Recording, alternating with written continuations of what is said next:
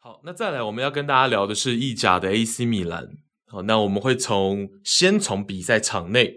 我们跟大家分析作为卫冕军 AC 米兰在新赛季的前十几轮，他们的比赛发挥怎么样，战术的变化性有哪些，然后各个位置的球员表现又如何，我们会跟大家进行一个整理跟分析。那再来呢，除了比赛场上。场外的部分，其实米兰在管理阶层哦，在近日也有一些些的这个变动。原本的 CEO Ivan Gatsidis 是在比较早一点的时间呢，就跟大家说过，说他在十二月五号四年合约到期的时候，就会卸下 CEO 的这个身份。哦，那在录音的今天，刚好这个新任的 CEO 也宣布了，所以我们连这个部分也会一并的在后面跟大家来聊。哦，然后我们包括也会跟大家聊，就是卸下 CEO 身份的这个 Gatsidis，他在这四年来帮 AC 米兰做了怎样的一个改造，然后帮助 AC 米兰能够在上赛季重返意甲的王座。哦，所以会是这个阶段跟大家聊，我们把 AC 米兰聊得仔细一点。好，那我们当然是先从这个比赛场上。场内先跟大家聊起哦，我们会回顾到比较久远一点点的日期，我们会回顾到九月二十二号，然后从九月二十二号面对拿破的比赛，一路跟大家聊五场到最近期的比赛，然后我们比较完整的，这样才能，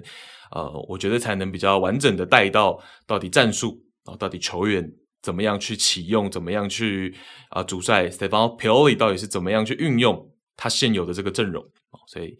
从九月二十二号面对拿破里那场比赛聊起哦，那回顾那个时间点，其实米兰跟拿破里都是一个不败的成绩啊，那等于是一个卫冕者碰上一个新赛季最有力的挑战者的这种感觉哦，这场比赛其实是有一个天王山的味道。那米兰是坐镇主场，然后面对拿破里，然后最后拿破里是在第七十八分钟通过了这个 Simeone，在新赛季也是来到。拿破里的第一颗进球，帮助球队在最终取得了一个二比一的胜利。哦，那这场面对拿破里的比赛呢，AC 米兰用的阵型是一个四二三幺，然后也是我们这五场比赛唯一会聊到他们队长 Calabria 的。Calabria 是右边后卫嘛，这场比赛是先发，但是十月初呢，他的这个左腿就受伤了。OK，所以在之后。的十月的比赛呢，就没有 Calabria 了。那这场比赛，Calabria 是作为先发的右边后卫，然后他们的双后腰是 Tonali 搭上 Bennacer。那当然也是这两三年 AC 米兰中场的一个这个不动的，当然会轮替，好组合可能会不一样，但这两位确实是他们一个啊、中流砥柱，应该这样讲。好，那这场比赛四二三幺阵型，前腰是 c a t a l a r a 然后右边前卫他的右手边是同乡。同样来自比利时的 Salamakers，然后前锋、中锋是 Giroud 哦，所以这是这场比赛 AC 米兰的一个阵容。那米兰其实在这个赛季，其实大家可以先一个二分法，就是说，呃，Stefano Pioli 在进攻推进上面，他这个赛季基本上是会有两种，一种就是比较正规的四二三幺，然后另外一种呢，就是会让这个左边后卫 Theo Hernandez 直接在后场推进的时候是站在六号位的位置。OK，所以这个思考其实是跟我们前面讲说啊，瓜迪奥拉或者是像是阿特塔哦的做法，其实是有点不太一样的哦。他们的做法是在后场变成一个三二或二三的阵型，在后场去做组织推进。但是 Stefano Pioli 这边就比较不太一样，是他会是让 Theo Hernandez 站在一个单六号的位置，然后 Tonali 或者是 Bennacer 其中一个人会往前站，然后另外一个人反而是往后撤。然后那一个人去跟两个中卫去做一个三人的呼应，然后变成是有一点点三一的后场组织阵型，后场组织的站位变成是有点像是三一的后两条线。好，所以 AC 米兰其实是二分法，一种就是正常的四二三幺的一个一个推进，好，那另外一种就是我刚刚讲的 Theo Hernandez 往六号位去站的推进方式。那面对拿破里呢，其实他们是一个比较正规的四二三幺的一个呃推进模式。然后这场比赛就会直接跟大家讲到说，为什么从这场比赛往后，其实 kelara 有一点点变成是从大家很期待的一个先发主力，慢慢的有一点点边缘化哦，他其实没有真正的大伤啊，但是 Stefano Pioli 在后面都十月的比赛，其实对于他的使用来说，都是以替补角色为主。那其实我个人观察来说，其实我觉得这场比赛会是其中的一个关键。那尤其是在防守层面哦，因为 Kadara 其实在上赛季在布鲁日的时候，他更多是打一个九号位哦。那在新赛季，其实让他 Pioli 有让他尝试右边前卫，也有让他尝试这个前腰的位置哦。但是重点是说他在防守的积极度上面，其实不太符合 Pioli 的一个需求，因为我们之前很久以前聊过。Pioli 的时候也跟大家讲说，他是一个对于防守还蛮要求、蛮严格的一个主帅啊。虽然他跟球员的关系是非常亲近哦，但是他对于防守这件事情是很要求的。那 Cattarara 其实在呃很多比赛当中，其实显示出来说他的这个防守的积极度跑不太动，不知道是不愿意呢，还是他个人的这个体能在新赛季状态不是很好。这个我们当然带一点保留了，但我个人。比较倾向是前者，就是说他的整个防守的积极性还没有符合 Pioli 的要求。那在这场比赛，其实因为面对拿破里，我们这个赛季一直跟大家强调说，拿破里的一个成长，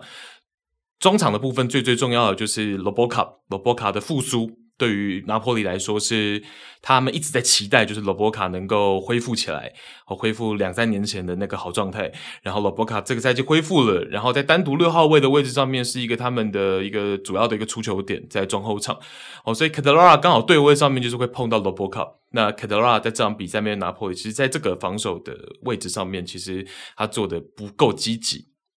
然后不够积极，那再来就是比赛的变化性，在这场比赛的变化性是下半场五十五分钟的时候，拿破仑这边是先有一个点球，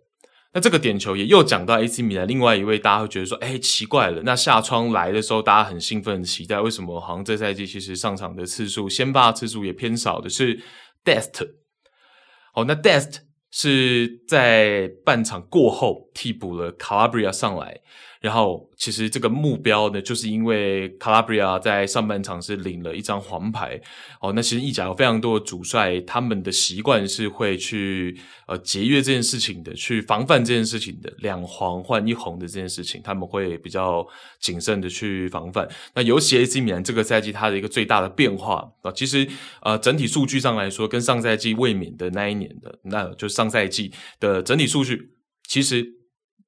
各个方面，包括施压的数据、PPDA 值等等都没有差太多哦。但是在看比赛的过程当中，你会很直观的感受到的是，AC 米兰这个赛季防守是更凶悍的哦。所以基于这个点哦，所以他会比较 Pioli 有时候会比较保守一点哦，在半场就把某个位置可能有黄牌的球员去做一个替换。那毕竟他这个赛季其实是有比较多的后手，那 Dest 就是作为这个。呃，这个角色半场就替补上来，好，结果 Dest 反而是有一点点让让这个呃 Pioli 失望了。好，那 Dest 上来之后，我们刚讲第五十五分钟嘛，等他上来才十分钟不到，在面对这个对位 Kvaratskhelia 的时候，就是拿破里这个赛季大红人嘛。那当然，呃，Kvaratskhelia 真的是不好防。他看起来好像不是动作特别，比如说动作频率不是特别快，可是他的这种魅惑性是很足的。那你面对他的防守，其实你是同时要怕被他过，但你又不能在禁区之内犯规嘛，所以难度是高的。那这个 Dest 就在禁区内犯了规，然后给了这个拿破里罚点的机会，然后 Politano 罚进，所以一比零的领先，那等于米兰就落后了嘛。那米兰在落后的时候呢，Pioli 其实做了一系列比较成功的调度。在第六十六分钟，他是把 Brian Diaz 从板凳调上来，然后包括了 Macias Junior Macias 也是同时从板凳出来，然后把 Salamakers 跟 k r u n i c h 换下来。好，那变成是这个蛮有趣的，因为 Brian Diaz 其实在米兰比较少去打这个左边前卫的位置。哦，那可是他替补上来是去打到左边前卫，然后 Salamakers 的位置就是由对位的 Macias 取代。OK，那变成是说四二三幺的那个三变成是最右边是 Macias，然后前腰仍然是 Catalara，然后左手边是 b r a n d i a z 变成是这样。那 b r a n d i a z 上来之后，他的一个目标就是要去解放 Cattarara。好，因为就我这赛季的观察，Cattarara，我觉得他在意甲，然后尤其是强强对决的这种比赛当中，他最有威胁的其实是比较趋于原地。哦，就是一个非常小范围，他的一传一带一射，是他最有威胁的这个部分。好，所以呃，在球队推进的时候，可能他的帮助会比较小。那再来就是说，他跟这些队友的默契程度也还不够。所以 Brand Diaz 这个时候上场，他的一个作用就是说呢，在两个后腰、双后腰自己的双后腰身前，然后在 Catalara 的身后这个中间的位置去做一个衔接。去帮助 Catalara 能够直接在禁区前沿那个最有威胁性的位置，可能是弧顶的那个区域去做到接球。对，那帮助球队这个衔接之后，帮助 Catalara 有这个衔接之后呢，Catalara 拿到球的时候，他就可以直面到对手，可能已经是一个比较好的位置，然后去直面到对手最关键的那个防守者的时候。好那当然 Catalara 为什么我刚刚说他在原地的威胁性很高，是因为他。很善于用自己上半身的摆幅，然后去欺骗对手，然后再通过自己的脚下的这个动作呢，来去晃开，来去变向。OK，所以他很善用这种身体的摆幅，而且很有魅惑性。那他在原地去做这件事情的时候呢，通常是能够，譬如说晃掉 Lobotka，那就会变成说可以面对到拿破里的最后一条防线了嘛。那 Catalara 他的最后一射也很有威胁性，他的最后一传也很有威胁性。所以目前而言，去使用 Catalara 会变得比较妙一点，因为他跟队友之间的默契度又不够，那可是他又是有这样子的威胁性的，所以我认为说，为什么之后 Pioli 把他更多放在板凳的角色，因为防守上可能你在前半段的比赛指望不了他，然后他跟队友的默契程度又不是太好的情况下呢，可能有时候让他收拾残局会是目前比较好的一个情况。哦，所以我我的一个判断跟想法是这样。那这场比赛，Brandi 上来之后是马上就解放到了 Catalara，然后在第六十九分钟，Catalara 就分给了左侧的 Theo Hernandez，他晃掉了罗伯卡之后分给 Teo，然后 Teo 再横传进来门前，绝入完成了追平的破门。OK，所以这是那场比赛，其实这个调度是成功的。那其实这也是显示出来说 Pioli 的一个成长。啊，蛮多现在意甲的其他队的主帅在记者会上面，有的时候也会，当然也有可能是客套，但我觉得一部分当然客套一半，可能真心也一半嘛，就是会去称赞说皮奥利现在确实是一个比较顶级的教练。OK，那我觉得随着这个时间的推进，那皮奥利确实他现在的一个临场调度也有所进步了。好，那在追平过后呢，米兰的想法是。增加高位的一个施压力度。那拿破仑这边的想法就是干脆把球权、持控球的球权更多让给你啊，因为拿破仑其实在面对这么忽然的一个施压力度的时候呢，有一些没有反应过来哦，那就干脆让你米兰去持控球嘛。那在第七十八分钟，反而是拿破里去逮到了一个反击的机会，那是替补上来的中锋，我们刚刚也讲嘛，这个小西蒙尼 （Simone） 上来之后，他在禁区弧顶。的位置去持球，然后是吸引了 AC 米兰这边的后腰，然后包括了他们替补上阵的右边中卫卡鲁鲁的一个上抢，然后 Simeone 分出来给到这个 Mario Rui 他们的左边后卫，然后 Simeone 就往禁区去走了嘛。这个时候卡鲁鲁是回不去的。那卡鲁鲁回不去的情况下呢，其实呃另外的中卫就是左边的中卫 Tomori 是已经注意到了。那 Tomori 注意到的情况下，然后也已经。站到位的情况下，可是他的这个呃卡位啊，然后他跟 Simeone 之间的这种争顶没有做到位啊，确实没有做到位，所以让 Simeone 就是完成了一个头锤，然后突破了这个 Mike Maignan 的大门。好，所以这一球其实我我自己看米兰的比赛，其实我我一方面真的是也很称赞 Tomori，我跟这个艾尔达。艾尔达里面的其中一个员工就是死忠的米兰球迷嘛，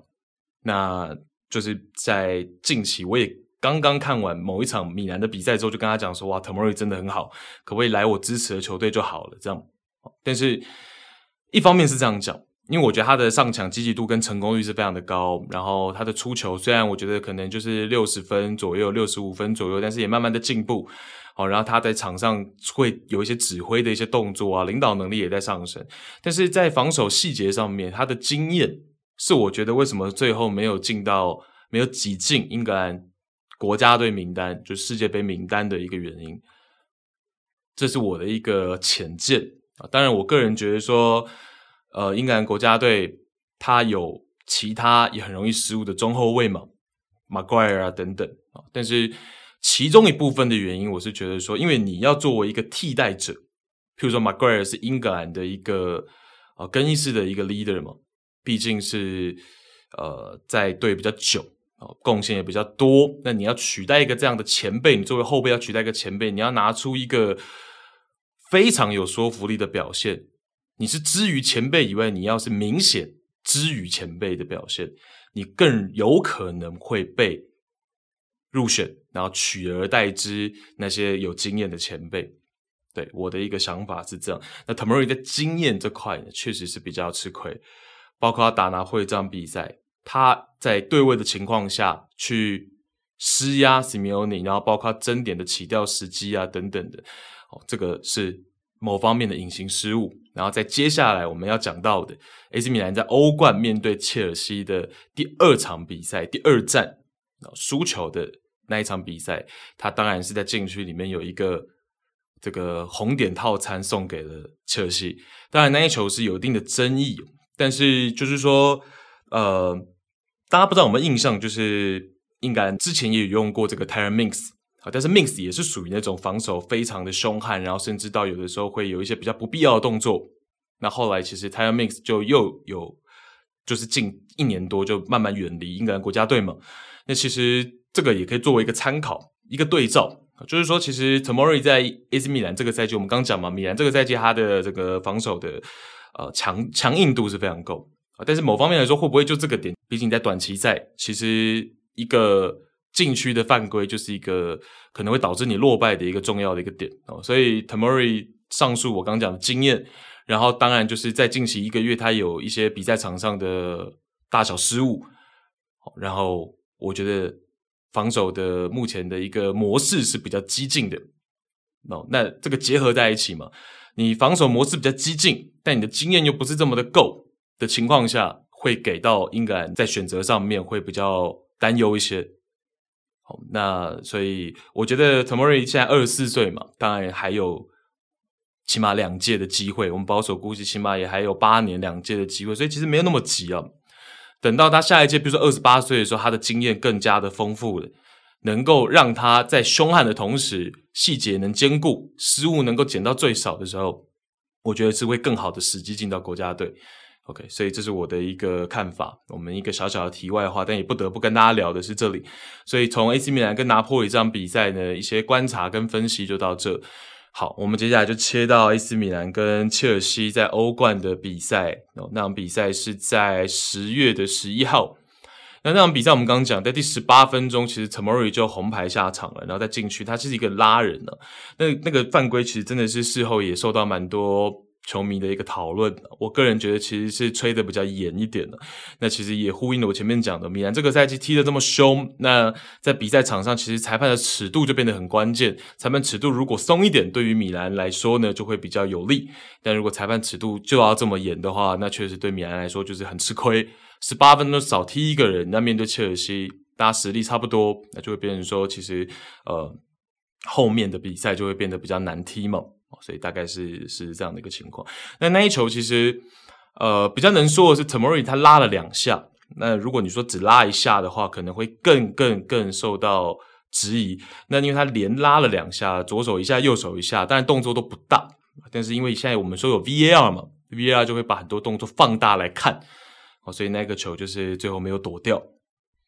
好，那为什么只有前十八分钟的比赛比较有参考性？我还是把这场比赛要提出来，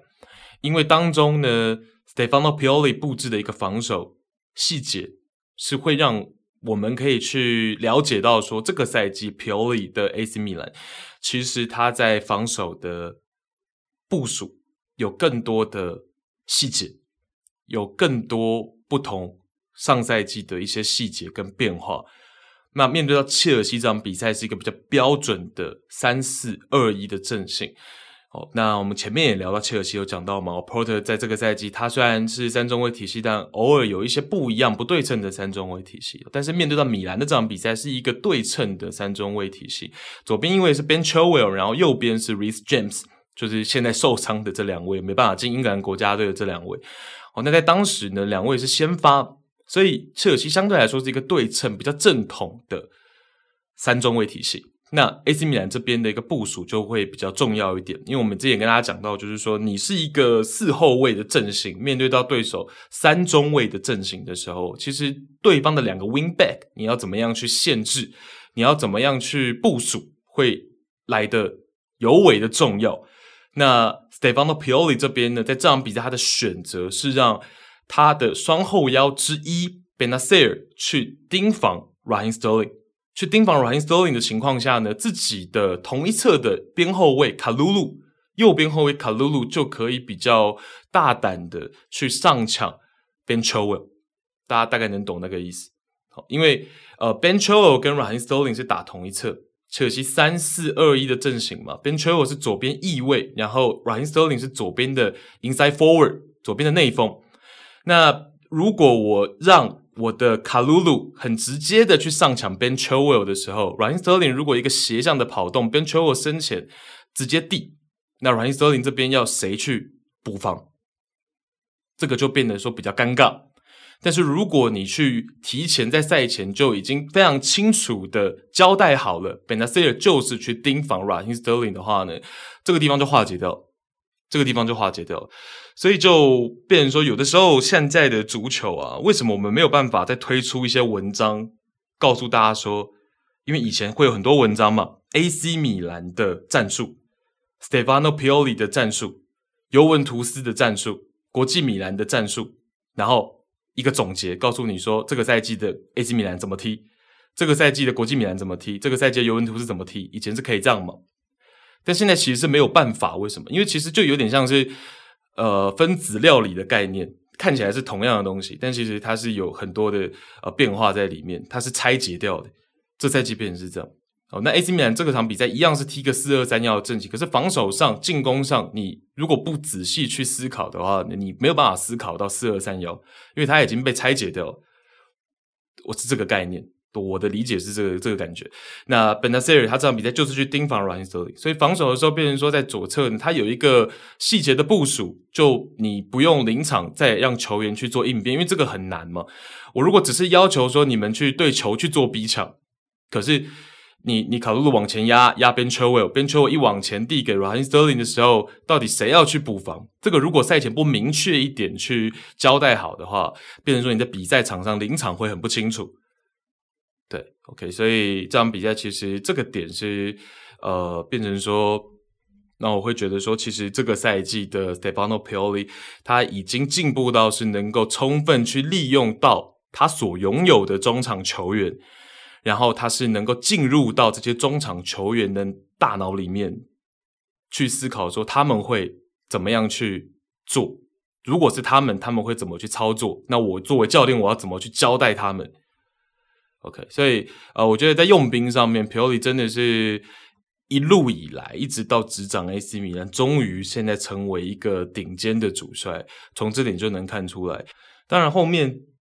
十八分钟自己队员的红牌，Pioli 没办法预估嘛，可他能做的就是在赛前针对对手切尔西去做一些赛前的叮嘱、赛前的部署，哦，给自己的。球员一个防守的方向感哦，所以这会是这场比赛，呃，我的一个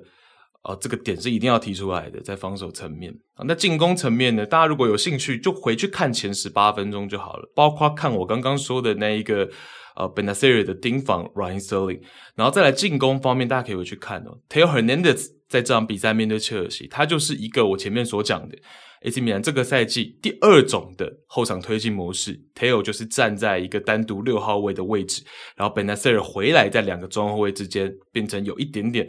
我们画面上去讲他是三后卫哦，但是你在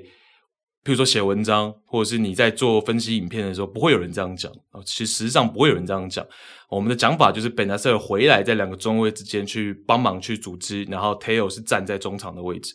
哦，那其实这个某部分来说，就是有一点点想要跟切尔西去对尬宽度，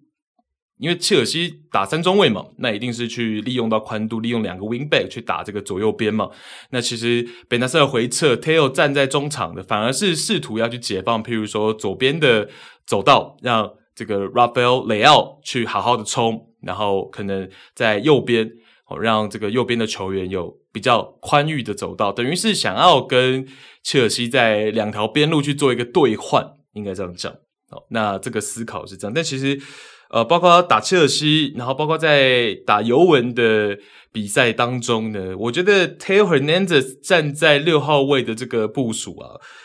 我就没有觉得特别的成功。啊，我们就举打尤文跟打切尔西的比赛，我自己观察，我觉得把 Theo 放到六号位，然后去做后场的组织推进，其实这个效果比较偏一般。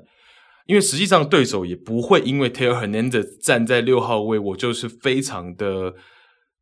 谨慎，我或者说我非常的忧心忡忡。因为其实 Theo Hernandez 在六号位的威胁性不是特别大，他接到球，他大部分还是只能回传，他不太可能在六号位去做动作。他不太可能在六号位去做动作，然后甚至转身推进，这个不可能哦，因为他一定是背身向着三个队友嘛，然后队友给他六号位，然后他一定是大部分就是直接又回回回传，所以等于是有一点点假假的诱饵在那边，对手不会因为你 tail Hernandez 在六号位，我就收缩我的防线，然后让开两侧的空间给你去运用，通常不太会。那当然思路是这样，但我觉得效果偏一般。我觉得效果偏一般，这个我们可以往后再观察。就是说，呃，这样子的一个后场组织的模式，AC 米兰会不后面会不会还常用？然后效果会不会有所提升？这个我们后面可以再去做观察。那再来呢，我们再聊两场十月份 AC 米兰的联赛，哪两场？我们聊打维罗纳跟打都灵的比赛。哦，为什么要讲这两场比赛？因为呃，上赛季聊意甲的时候，我总是不厌其烦的跟大家讲哦，这两支球队算是意甲中下游。呃，你说都灵的位置或维罗纳位置都好，我们就算是中游球队好，我们印象只是中游球队。那这两支球队是最难啃的，因为这两支球队就是有很多盯人防守的色彩跟 DNA 在里面，所以当呃强队去碰到这两队的时候。你就算赢球，你也可能被剥了一层皮；你就算赢球，你也可能不会很爽，因为对手用盯人防守来面对你，然后你这场比赛可能踢的真的是整场比赛都很不舒服，然后最终才很艰难的赢下球。我相信赛前赛后，可能强队的主帅跟球员都不会很想要碰到这支球队。哦，所以呃，这两支球队碰到 AC 米兰，然后又在十月份，那我们一并的跟大家来聊。那我们先聊维罗纳。哦，那维罗纳其实在开季之初就已经摇摇欲坠了。哦，原因是因为他们上赛季其实执教蛮出色的主帅 Igor Tudor 是出走到了法甲执教马赛。哦，那之前在文章当中我就讲马赛跟热刺那个很精彩的欧冠小组赛就有提到 Igor Tudor 嘛。那 Tudor 离开了之后呢，维罗纳这个赛季其实一开始是选择了乌迪内斯上赛季的主帅 Chofi。哦，那丘比执教，结果没想到一上来没几场就带到了降级区。那维罗纳这边就比较谨慎一点哦，就选择了再换帅。那丘比下任之后呢，就是这个丘比被开除下课之后，那维罗纳这边选择的是 Boschetti，年轻哦，我记得才三十五岁嘛。Boschetti 来去接任这个帅位。那 Boschetti 就是之前 Igor Tudor 的得力助手。曾经担任过 Tudor 三十四场的助教，三十四场比赛的助教，所以基本上就是有点萧规曹随了。我说，那这个赛季本来一开始 Cioffi 接任的时候呢，还没有这么的盯人，但是 Boschetti 回来之后，哎，这个盯人的 DNA 就是完全都回来了。然后在面对 AC 米兰这场比赛，我们可以看到维罗纳整个盯人体系，这就是维罗纳嘛。啊，这才是维罗纳，这是我们熟悉的维罗纳。当然，呃，现在可以先透剧就是说，Boschetti 真的上任到现在五场比赛也没有把战绩直接拉回来。但是我个人的角度会觉得说，对于一个保级的视角来说，用盯人体系还是一个不错的选择。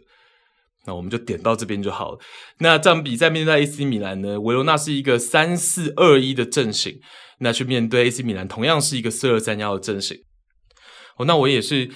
不厌其烦的再跟大家聊一次，就是说，譬如说，我们作为观众，米兰是持球方，然后维罗纳是防守方，我们要怎么样去判断说，诶，维罗纳今天是一个盯人防守，还是他只是一个积极的高位逼抢而已？就是说，他是一个对人的逼抢，还是他是对球逼抢？我们要怎么去判断？作为观众，那举一个情境给大家，譬如说 AC 米兰今天是在后场持球，准备要推进，那米兰是在左侧持球，那右侧就是弱侧边嘛。那今天不管你是对球还是对人的逼抢，对手的强侧你一定是都已经积极的对位上去了。那判断的点就是在弱侧这边。如果米兰在强侧碰到施压的时候，他很有可能会是走一个 U 字形，透过门将转移到弱侧的右手边。那我们的判断方式就是说，维罗纳的防守球员，比如说对位到 AC 米兰右边后卫的这个球员，他是本来就在米兰右边后卫旁边伺机而动呢，还是说是米兰 U 字形转移的过程当中，他在赶快大幅度的上抢？这个就是判断方法。那维罗纳今天这场比赛，它就是一个很纯粹的盯人防守。除了米兰已经推进到 final third 的区域，在前面的三分之二呢，其实维罗纳都是采取这种一个萝卜一个坑的盯人。无论你的跑位再怎么样的灵活，我就是跟着你。啊，所以这就是维罗纳的一个呃，我们这好几年以来熟悉的维罗纳，就是一个这样子的一个防守模式。我们上赛季也讲过，维罗纳好像是碰到国际米兰吧，还是碰到尤文图斯，也是这样子一个举例，也是有聊过一次给大家听。那也是在跟大家讲，就是说，我觉得为什么前面说盯人防守的这个体系，你如果是一个要保级的视角来说是不错的，是蛮有机会能够保级的原因，就是因为你这种盯人体系碰到比你强的球队，你基本上。可以把对手拉到跟你差不多的水平线，哦，起码在前前半段的比赛，你跟对手体能差不多的情况之下，你可以把一个强队拉到跟你差不多的水平线去竞争。那碰到跟你实力差不多，或者是比你实力再弱一点的球队的时候，你这种盯人防守大部分会收获还蛮好的成效哦。所以你盯人体系为什么维罗纳一直在这几年都维持的还可以？我个人的判断就是跟这个体系还是很有关系。但是这个体系的的缺点就是说，在后半段的比赛，比如说六十分钟过后、七十分钟过后，即便你已经把五个换人名额尽量的换完了，像场上让场上增加更多的新鲜双腿了，你还是很难不被体能牵着走。那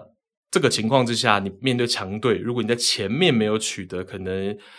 一球的领先，那你可能是个平手的情况，进到最后的二十分钟，最后的十五分钟，你的体能能不能撑完？哦，能不能冲过终点？就是为什么这个赛季维罗纳，即便现在 Boschetti 上任了，五场比赛也不见战绩有很明显的起色，就是这个原因。哦，那可能在世界杯的这个休息一个月过后呢，维罗纳继续执行这个盯人体系，就会比较有效。就会比较有利，这个我们可以再来观察一下。好，那这场比赛呢，我们先把维罗纳这边讲完哦。其实 Boschetti 在这个执教，因为他很年轻嘛，算是少帅。其实我有观察到一个点，譬如说在这场比赛的第七十九分钟，你就会看到 Boschetti 在场边还有各种的手势。那这个手势是什么呢？他就开始有一点憋手憋脚的。本来球队是一个盯人防守，就是拼就对了。队员都已经打算是要当你的敢死队，就是上来就是要拼。结果 Boschetti 在旁边的各种手势去指示说，让弱侧边，我们刚就是我们刚那个情境，让弱侧边的队员呢不要再主动向高位进发了，不盯人了，改采取比较保守的站位。那这个情况下呢，其实就会有一点点让场上的队员无所适从。这个就是一个少帅的问题，就是说。赛前你也没这样部署好，你在临场你通过各种很激动的手势，那他的他害怕是什么？就是怕米兰对角线的长传，他就希望弱侧边的队员不要再提前的做盯人站位了，你就保守站位站在低位就好了。万一米兰从强侧直接对角线转移到弱侧前场怎么办？他担心的是这个。哦，但是这种临场你去改变防守策略。除非你是在赛前的沙盘推演当中，你就已经做了这种大概的一个提示，我可能在最后二十分钟会希望你们变保守一点。如果我们是僵局的话，甚至领先的话，可是他在赛前的沙盘推也没有。那你是临场要去这样去通过手势去提示的时候，场上队员那个时候第七九分钟我看到的时候，就是场上队员不知道你到底意思是什么。我我那我现在要压不压，无所适从。哦，这我觉得就是这个少帅，他虽然是 Igor Tudor 三十几场的这个助教，他了解秃豆的操作等等的，可是他自己毕竟相对年轻资浅，所以如果冬天回来之后呢，维罗纳还是没有起色的话，或许再换帅也是一个途径了。那如果他是能够慢慢的适应，然后包括他自己的队员跟他之间的这个配合度也更高的话呢，那当然，我觉得维罗纳是有一定机会靠着盯人体系，最后还是保级成功的。这是我的一个看法。那第八十一分钟，就是米兰这边取得了那个制胜球，二比一的那个制胜球，然后又是 Tonali，Tonali 在上赛季第二次面对维罗纳的时候，就是进这种关键球，然后这赛季。连续两场面对维罗纳，面对盯人体系，都是由他的那一脚来破掉的。那这个吊球呢，其实跟少帅 Boschetti 就没有太大的关系了，而是我们说很典型的人盯人防守最怕的是什么？最大的课题是对手快速的由守转攻，你的盯人体系很容易没有办法马上对到，或者是说你体能下降的情况下呢，你盯人的。这个情况没有很好，可能你会被对手甩在后面的时候呢，其实这个时候就会如临大敌。然后米兰就是利用了这样子的一个模式去取得进球。好，那像是第八十一分钟的这个例子呢，它是一个比较靠后的自由球，是在球场中线左右的这个自由球，其实是比较靠后的位置。那维罗纳是在禁区附近安排了四名球员，然后中后场留了六名球员。那当米兰在禁区争第一顶哦，就争第一点，然后争到了，米兰争到了，然后头球解围，然后第二落点又被米兰的球员争到，然后要发动反击的时候，这个时间点其实维罗纳在人数上面还有六对五的优势，但是但是就是在这个过程当中哦，米兰的几个关键球员造成了最后维罗纳没有保持住这个六对五的优势。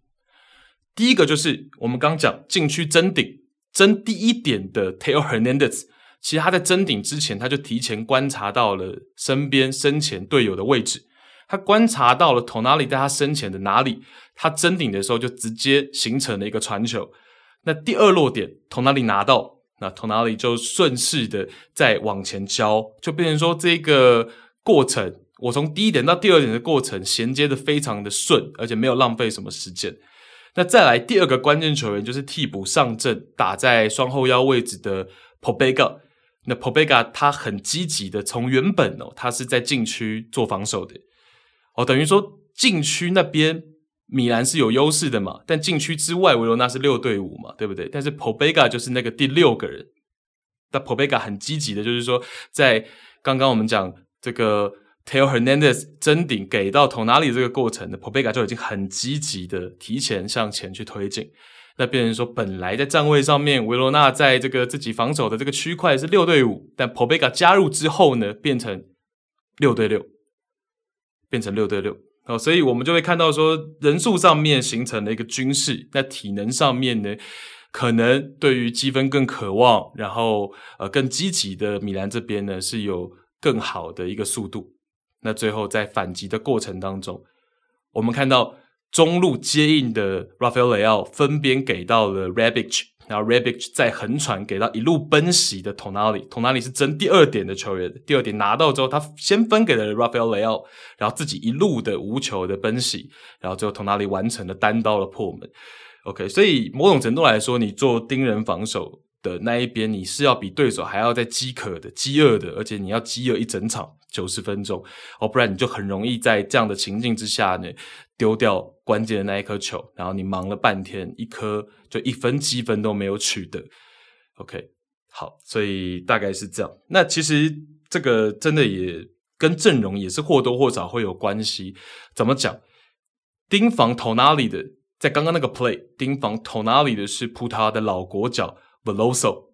哦，那 Veloso。就是葡萄牙的老国脚嘛，现在已经应该是也三十四、三十五左右，好，所以那个 play 其实呃，Veloso 他是尽力的追赶，但就是跟不上年轻的 Tonali，所以某种程度来说也是跟你的阵容啊，跟你的换人有所关系哦。所以这个我们在关心米兰的同时呢，我们也关心维罗纳的保级状况。我觉得相信这样子跟大家。分析完之后，大家对于维罗纳之后的比赛应该看得会更清楚一点，然后对于维罗纳的一个情况也会更了解一点。哦，那米兰这边就是这场比赛，他面对盯人防守，其实相对来说，我觉得他们有一定的经验了。然后再来就是球员在面对这种反击的珍贵的机会的时候，我们刚讲的过程当中，有几位关键的球员处理的特别好。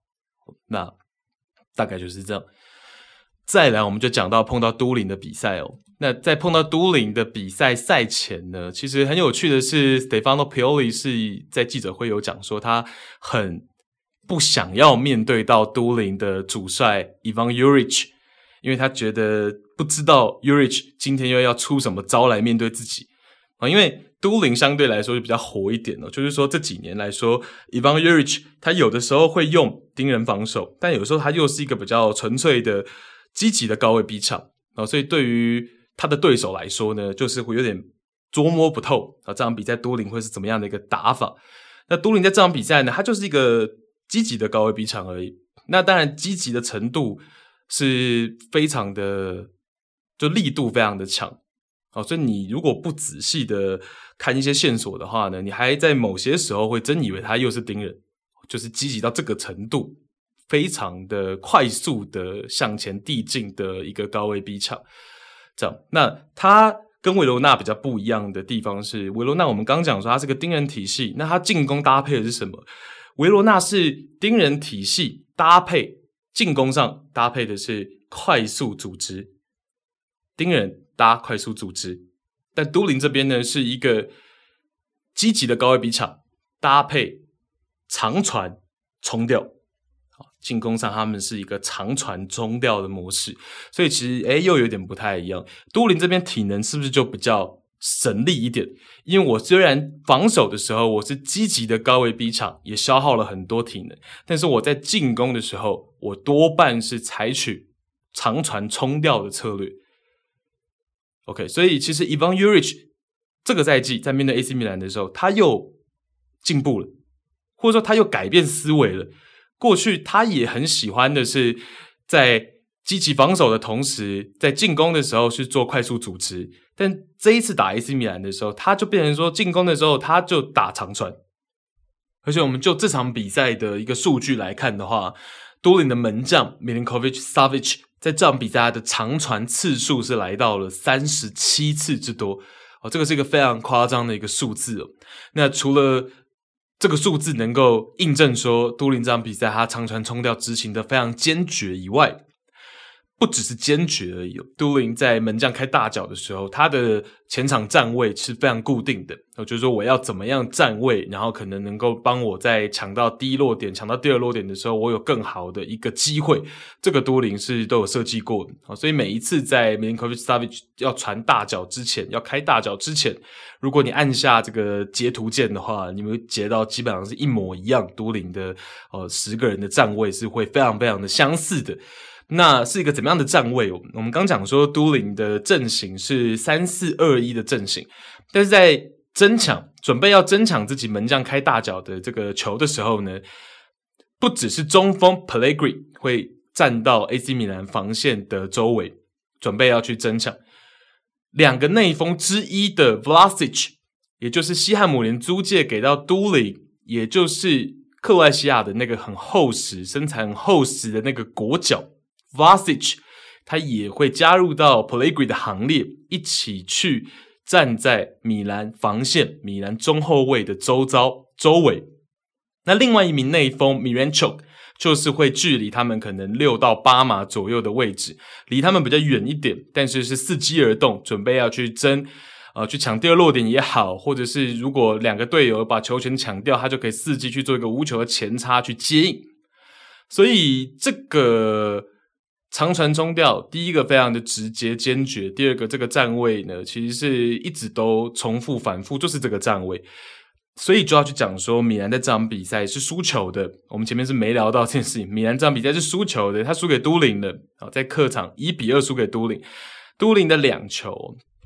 第一球是一个呃前场左侧的定位球。然后开进禁区的时候呢，米兰禁区两个中后卫，包括了也在那个点球点附近的右边后卫卡鲁鲁，三个人都没有去判断好落点，然后结果变成是都灵在禁区准备争顶的右边中卫奇奇去抢到那颗球，然后完成了破门。哦，所以那颗球呢，就是很单纯的在定位球的防守上，在防空上，米兰没有做到位，没有做到好。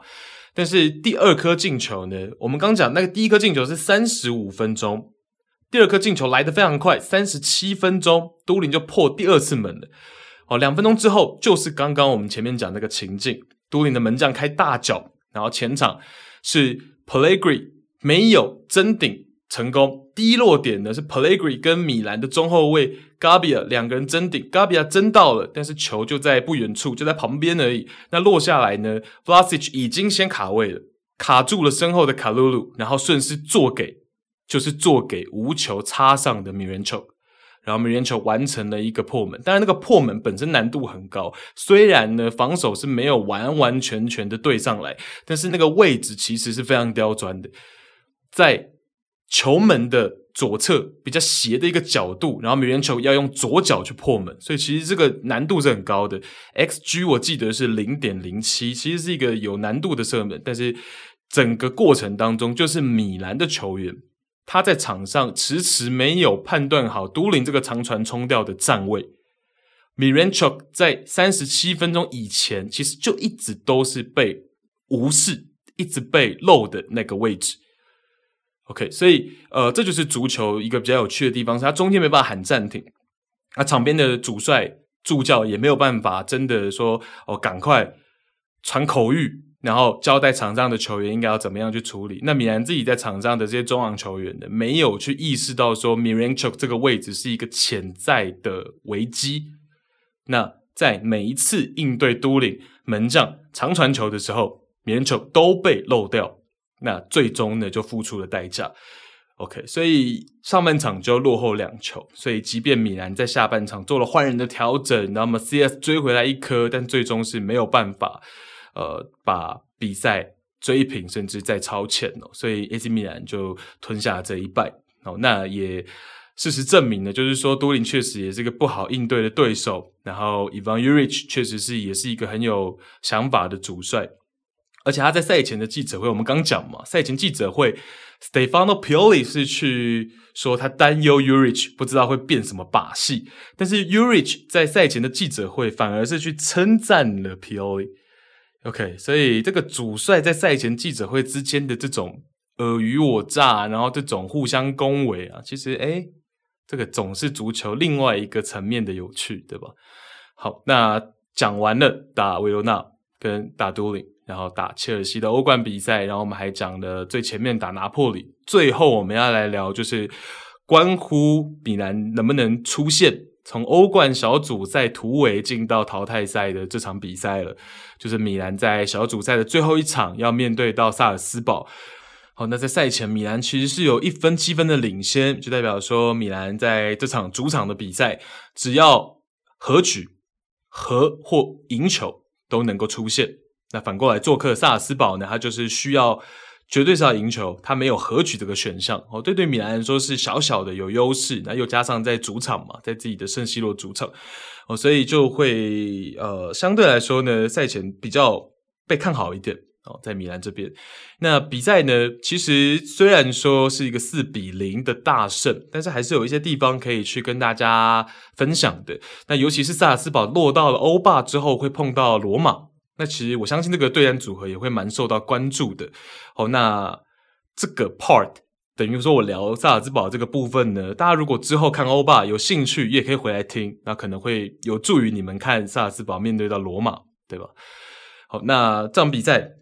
其实前五十七分钟，就下半场第五十七分钟呢，AC 米兰就已经取得了三球的领先，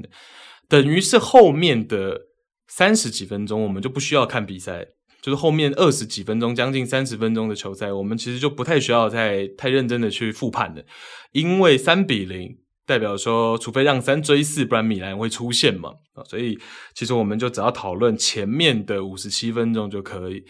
好，那萨尔茨堡这边哦，赛前就有一个什么球评写什么前瞻，然后每次都说什么自己很准什么的。那萨尔茨堡红牛呢，在他的文章里面被叙述为需要有球权，需要持控球才会发挥优势，才会更有优势的球队。那我只能给他一个大大的叉，大写的错误。萨尔茨堡红牛，萨斯堡红牛恰恰是反击会更有优势。你让他持控球，他不行。这个赛季的萨斯堡红牛是这样，尤其是这样。如果你要跟上赛季比的话，原因答案我们可以慢慢说。但是我很确定这件事情。好，那我们先从一个最基础的数据来看就好了，就是两队的第一次交手是一个一比一的和局。然后也是为什么 AC 米兰到后面会比较艰苦的原因之一。那这个一比一的和局呢？米兰在整场比赛的控球率是来到了六十五点三 percent，萨尔斯堡红牛是三十四点七 percent。那等于是萨尔斯堡红牛是一个比较防守方嘛？那 AC 米兰来持控球嘛？这个应该蛮清楚的。那到了第二次的这个交手的时候，我们就截取到 AC 米兰进第三球的第五十七分钟为止。米兰的控球率只有四十五 percent，萨斯堡红牛有五十四点九 percent。OK，所以这场比赛是一个完全不一样的攻守面貌。然后米兰取得了一个三比零，然后中场四比零的大胜，很清楚了，萨尔茨堡红牛是不太乐意控球的。好，那怎么说萨尔斯堡这个赛季他持控球的能力？可能更不占优势一点哦，相对于他不持球啊，相对于他没有球权来说，原因在于说，我们之前这一年多两年的节目也不断的跟大家强调说，萨尔斯堡红牛哦，不管是现在这任主帅马特斯·亚斯勒，还是之前的两三任主帅，其实只要是执教萨尔斯堡红牛，他的战术口袋里面，他的阵型口袋一定有一个叫做四四二的菱形中场哦，应该说菱形中场的。四四二这个阵型，哦，那这个阵型呢，在亚斯勒来说是尤为惯用。我们在上赛季也看到他在欧战的场合，他在联赛，哦，这个阵型是他的惯用阵型。那这个赛季同样如此，我们看到这场跟 AC 米兰的比赛，也是一个菱形中场的四四二，但是差别在哪里哦？因为上赛季稍微跟这赛季来说，我觉得上赛季的控球能力还是会比较好一点点。那这个赛季他的控球能力又有进一步的下降。我认为是他菱形中场的运作并不是这么的理想跟合理。好，那当中包括了可能这个设计的部分啊，可能教练团在设计这个菱形中场整个进攻推进这个地方可能会是一个问题。那再来一个点是人员的变动。我们知道我们上赛季聊萨尔茨堡的时候有讲到说他们菱形当中的那个。后面的那个单后腰，那个单六号位是卡马拉，好的，卡马拉这个赛季去到了法甲的摩洛哥，做到了一个转会的动作。那所以萨斯堡在一个菱形最关键的单独六号位的这个位置上面呢，去做了改变。他必须要做改变嘛，因为卡马拉已经离开。那这个赛季他们预设的这个人选呢，是比较年轻的法国球员，十九岁的 Grenadouas 那 Grenadouas 其实他是一个有不错活动能力，好，在运动能力方面其实是符合这个菱形中场单独六号、单独后腰的这个角色的。好，但是有个问题就是说，在设计上，萨尔茨堡的设计上面，这个单独六号位它是需要蛮多的组织的，然后承担蛮多出球的。那再来一部分是萨尔茨堡这个赛季，它其实非常仰赖它左侧的一个进攻推进路线。那包括打 AC 米兰这场比赛也是哦，萨尔茨堡红牛非常喜欢，然后整场比赛下来非常喜欢，非常坚决去走他们左边的这条通道，然后去运用到他们四四二阵型当中的左边后卫 Wöber。哦，那 Wöber 会是边后卫哦，左右两个边后卫，他是比较上去助攻，然后站位比较靠前的。那等于说，萨斯堡红牛的整个防线来说，因为右后卫、右边后卫是比较低，然后左边后卫比较高嘛，所以整个阵型会稍微向左边倾斜。那 Gordon Dueth 呢就会回到比较靠后的位置，跟两个中后卫一起去参与到这个出球跟组织，然后甚至是他的整个出球组织的角色是大过两个中后卫的。他甚至是大部分时候会回到跟两个中后卫平行的角色，然后他的整个触球次数会比两个中后卫多得多。那在这个情况下，整个菱形它就会被迫的扩大，因为 Gordon Dueth 回到跟中后卫平行的位置了嘛。那等于说你的菱形扩大的情况下，如果整个轮转菱形的轮转。没有很漂亮的话，没有很科学的话，变成什么？你的球场中间的这个位置会真空了，等于说 Gordon Dueth 回来去持球，然后跟两个中后卫站比较趋于平行，但是他身前的整个中间的这个腹地是真空的，没有队友进去那边站的情况下，其实你最终也只能出长球，会变成这样。那萨尔茨堡红牛在这场比赛一开始是这样的一个情境，那后来呢，他们菱形靠右的那个中场 c v e l 就有回到可能 Gordon Dueth 的身前，但是菱形的前腰 Sucic 又没有与之的去补位，等于说这个 c v e l 如果回到了 Gordon Dueth 的身前，变成他有点像是呃站在那个原本六号位该站的位置嘛。那 Sucic 其实应该要向他的身侧去补位，或者是再回到他的身前一点点，等于说这个菱形四个人之间的间距，萨兹堡没有保持好。简单讲就是这样。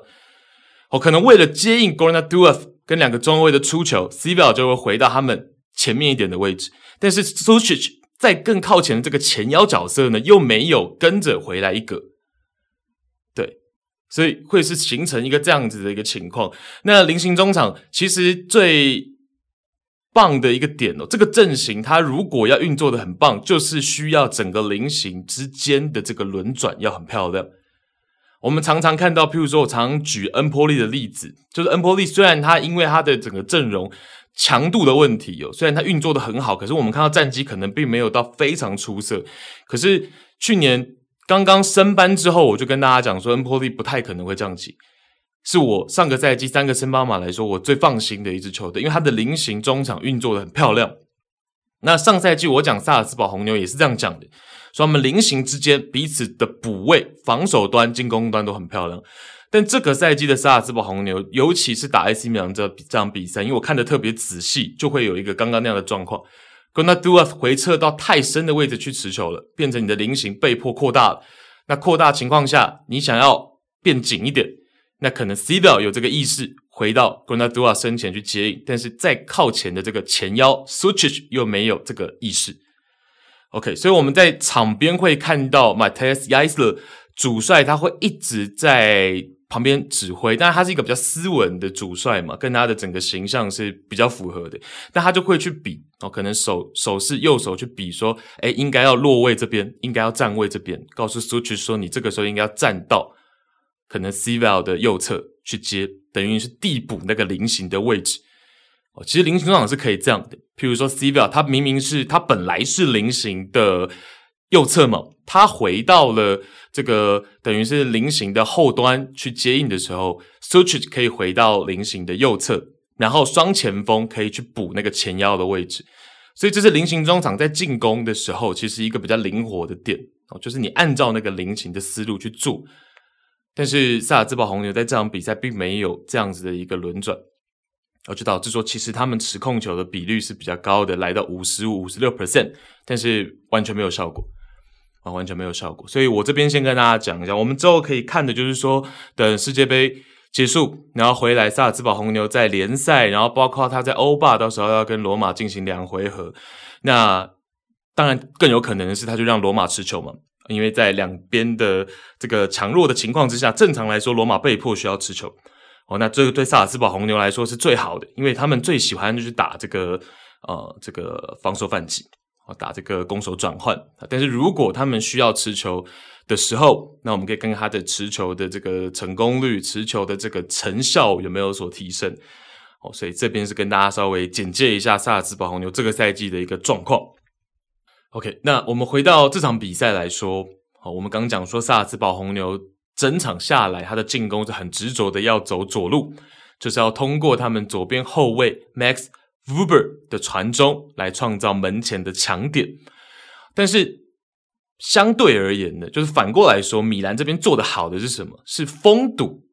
对手门前强点这方面做的很确实。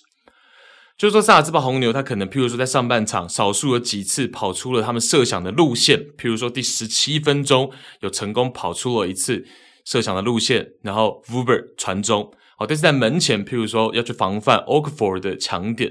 好，米兰这边要防范萨尔斯堡红牛前锋 o k f o r d 的强点，米兰这边就做的很确实，哦，那这个东西一定是赛前你也有所警惕，那你会在这个方面去做一些预想啊、设想，然后你去。特别针对哦，那对手的双前锋去做这个防范，那米兰在这边做得很好。那之前也有朋友问我说：“哎，那 o k f o r d 怎么样？”因为萨斯堡红牛这几年总是能够输出一些攻击的好手哦，进攻端的好手到五大联赛。但我个人觉得呢，像 Oxford 就是比较适合这种防守反击风格的球队哦。那他是有速度，然后更尤其是在这种门前的强点哦，所以米兰呢大概率是针对的。这部分有去做一些防范。那我们再看到像下半场的例子哦，下半场第五十三分钟，那个时候已经落后两球的情况下呢，萨斯堡红牛又终于有一次比较成功的执行他们想要的路线。那当后腰 Granadouas 持球，那 Granadouas 持球之后呢，左边的中前卫 k i r g o r 三角形的站位。哦，他在三角形的站位接应 Granadouas 的球，然后 k i r g o r 再分边给到 Vuber，然后 Vuber 这个时候他虽然已经被米兰的卡鲁鲁对位了，但是还是很坚决的传中，很坚决的传中，然后前插的 Seiwell 已经跑到了空位，等于说传中很漂亮，然后 Seiwell 跑到了空位，可是他有一个很糟糕的 first touch，最后没有形成射门。OK，所以在下半场第五十三分钟，又有走出来一次 Matthias Jaissle 想要的路线，然后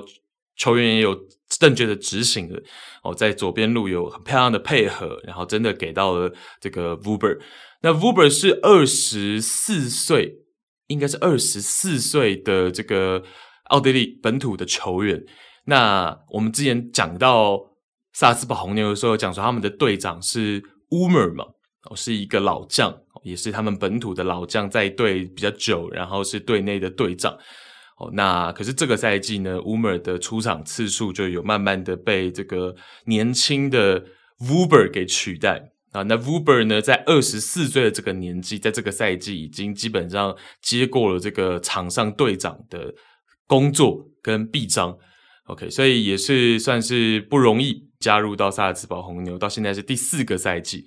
哦，那第四个赛季，他现在就接过了这个队长的臂章，在这个年纪，哦，那长得就是很娃娃脸的这个这个这个样子哦，非常的年轻，然后在场上却已经是个队长。那当然，第一个还是本土，第二个其实以这批球员来说，他已经是在队比较久的了。哦，他还在萨尔茨堡红牛的时候，黄喜灿跟这个侯兰都还在队，哦，所以等于说他跟他们那一批人同队过，然后后来呃，这个又跟我们讲说阿迪耶明。同队过，然后现在又是自己出来变成是队长，然后带领更年轻的一批球员。OK，那这个 Uber 其实他在这场比赛执行，我们说萨尔茨堡红牛在左路的这个工作，其实也都做得不错。好，但我们借着这个呢，可以再往下思考一件事情，就是说过程中，我们除了看到萨尔茨堡红牛对于进攻路线的坚持，还有就是说我刚刚讲的，在下半场第五十三分钟，菱形中场终于有了。作用哦，就是像刚刚我讲第五十三分钟那个例子呢，菱形就有做到换位哦，所以左边才能够这么漂亮的有三角形的联系，然后最后给到 Vuber 做传中，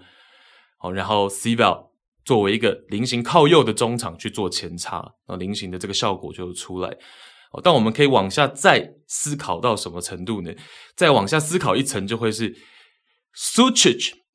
这个克罗埃西亚年轻的国脚，也即将去踢世界杯的这个 Lucas Suchich 他的比较没有前插属性的这个技术特点，到底适不适合菱形中场？这个是值得我们去思考的。哦，那尤其你的战术核心是边路传中，门前抢点，那作为菱形靠前的那个前腰 Sucic，你跟前锋之间的前后换位的能力，你本身前插跟门前抢点的能力，这不是 Sucic 的技术特点的情况下呢，这也是菱形中场运作的合理性，这方面我们可以去思考的啊，这方面我们可以去思考，也是我们可以去观察的。好，那讲到 Sucic，刚讲了他的一些技术特点比较短板的地方，那我们也要稍微讲一下，说为什么他可以入选克罗埃西亚国家队。我再举一个例子跟情境给大家感觉一下，说，诶，为什么 Sucic 可以进到克罗埃西亚国家队？他的潜力到底在哪里？譬如说上半场的第二十八分钟，萨尔茨堡直边球，那直边球进来场内之后呢，中路几脚传递之后来到前腰 Sucic 的位置，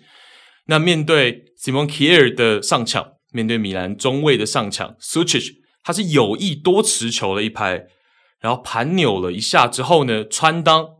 直塞给到。O k f o r OK，那最后是卡鲁鲁及时的补位，才干扰了 o k f o r 的这个 finish，不然那会是萨尔茨堡红牛在整场比赛最好的一次射门机会。好，那这球就是在于说呢，其实 Sucic 他持球的第一下，他就可以做传球的选择哦，可是他选择先吸引了 Simon Kjær 之后，判断之下做了穿裆的传球。OK，所以这是他的一个球商的展现，然后包括他对于自己自信度、他处理球能力、掌控度，这个是他的呃技术特点，他的优势所在。所以这个是我们可以往后去观察这名年轻球员，他是有成为一个 playmaker 的潜力，但是他也有一些短板，譬如说现在你如果只是一个 playmaker 的前腰，但你没有太好前插的能力。换位的能力你比较没有的情况下，这个会不会比较不符合很多现代足球的需要？啊，这个我们都是可以往后再去做观察的。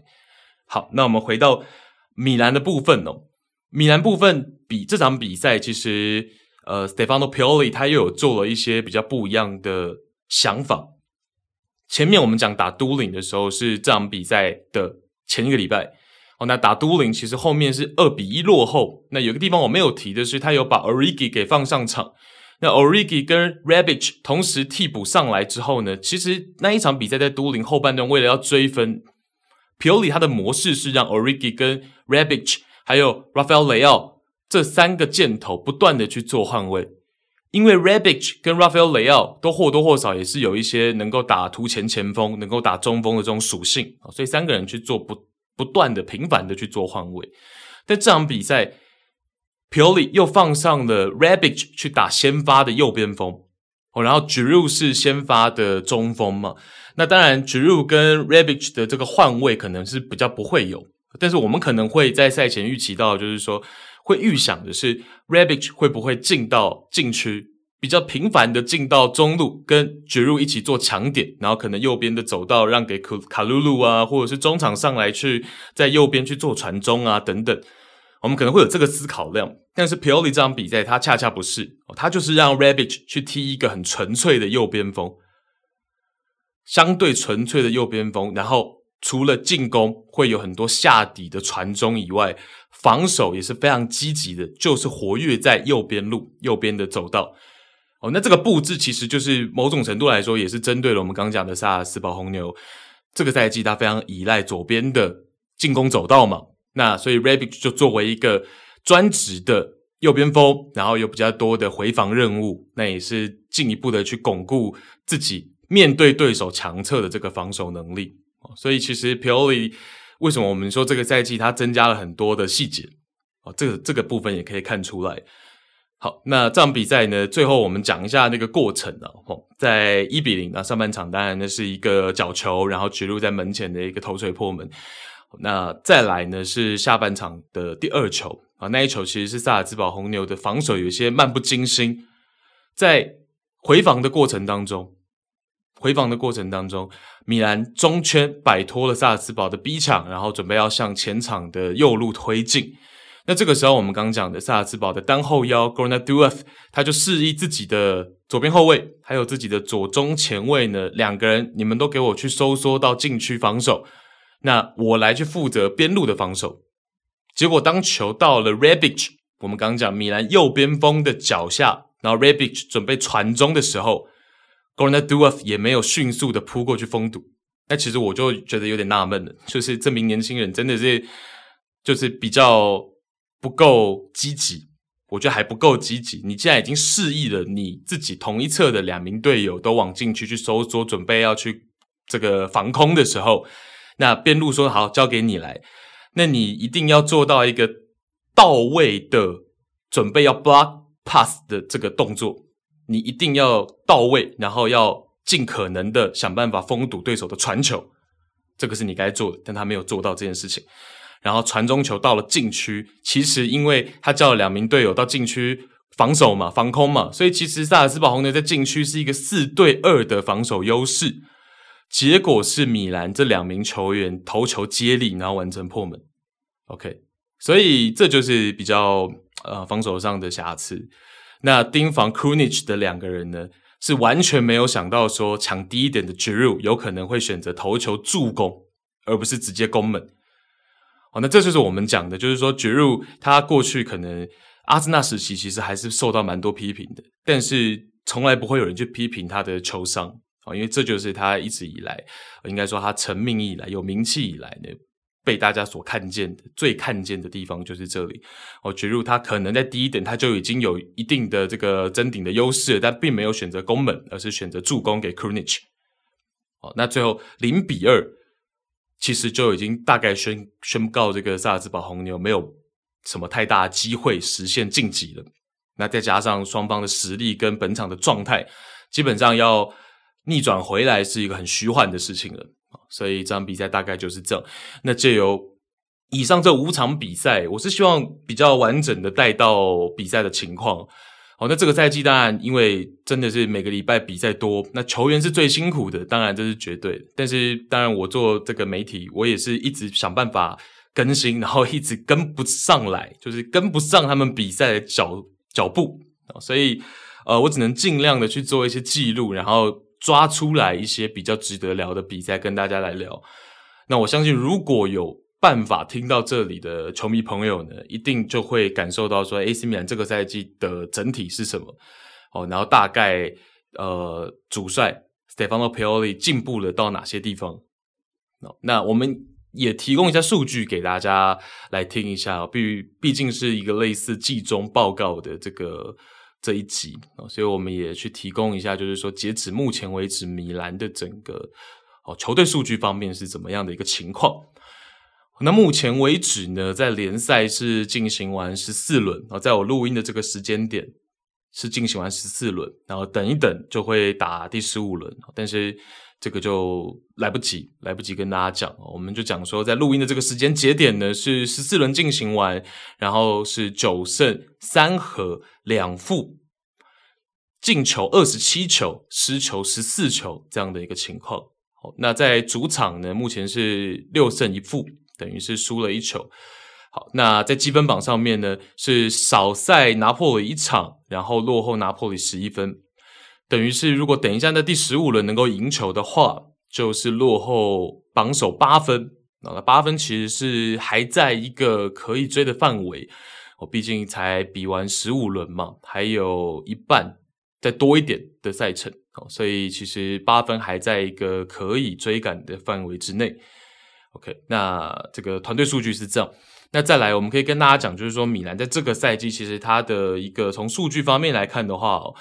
他们在预期进球值的表现上，我们可以看出来说，他们在 open play，他们在运动战是表现比较出色的地方。哦，那在这个定位球还有角球方面是表现比较没有这么理想的地方。哦，但是相去其实都不远。但是就是说，相对之下呢，其实在运动战的把握度是比较高的。那再来呢，我们可以看到就是说，在他们的整个进攻的套路模式上面。如果是慢节奏打阵地战，米兰其实是比较有把握的，在预期进球值的表现上面，他们的进球把握度是比较高的。那如果是在反击、由守转攻的这个部分，其实这个赛季到目前为止的把握度还没有这么理想。那我相信这也是如果还有争冠念头的话，他们需要在这方面去做一定的提升。毕竟你有 Rafael Leao，你可能有 Brahim Diaz，那。这些球员其实都有办法去做到一个不错的手转攻，那把握度上需要再做提升。譬如说，Rafael Leao 在面对都灵的那场比赛，其实在前十五分钟他就有两次很好的射门机会，非常非常好的射门机会。两球如果把握住一球呢，AC 米兰会是先领先的。那面对都灵的这种打算，完全要做。长传冲吊这种球队来说，先落后都灵就会比较伤嘛，所以其实 Rafael 要的把握度还能够有再提升的空间。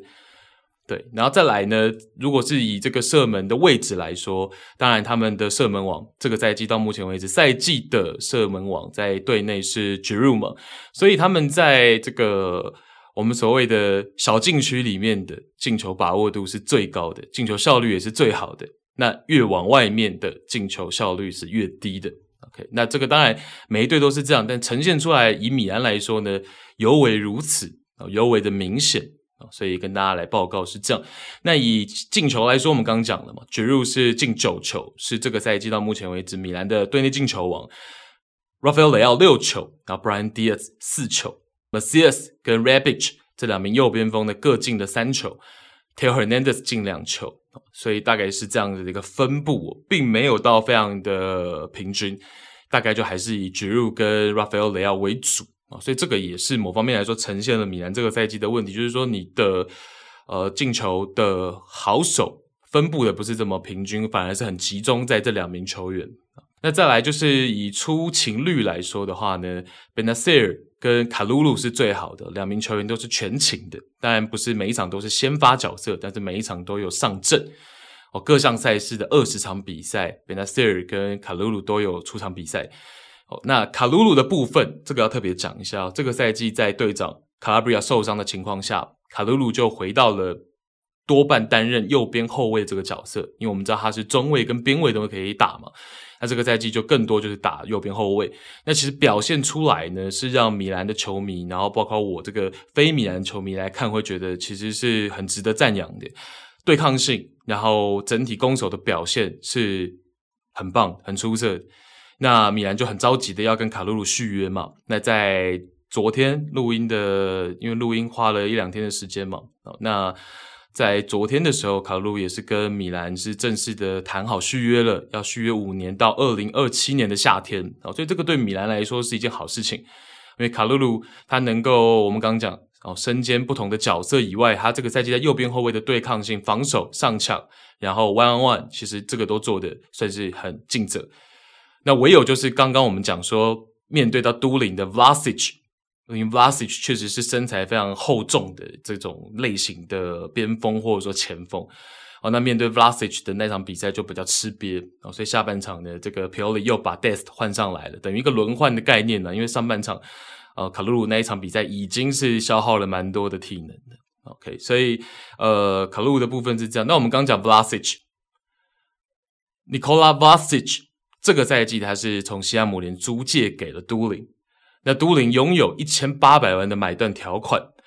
但最近的消息是说，米兰打算如果都灵呢没有要留下 Vlasic 的话，那米兰会介入，然后可能会跟西汉姆联去谈这个两千万出头左右的一个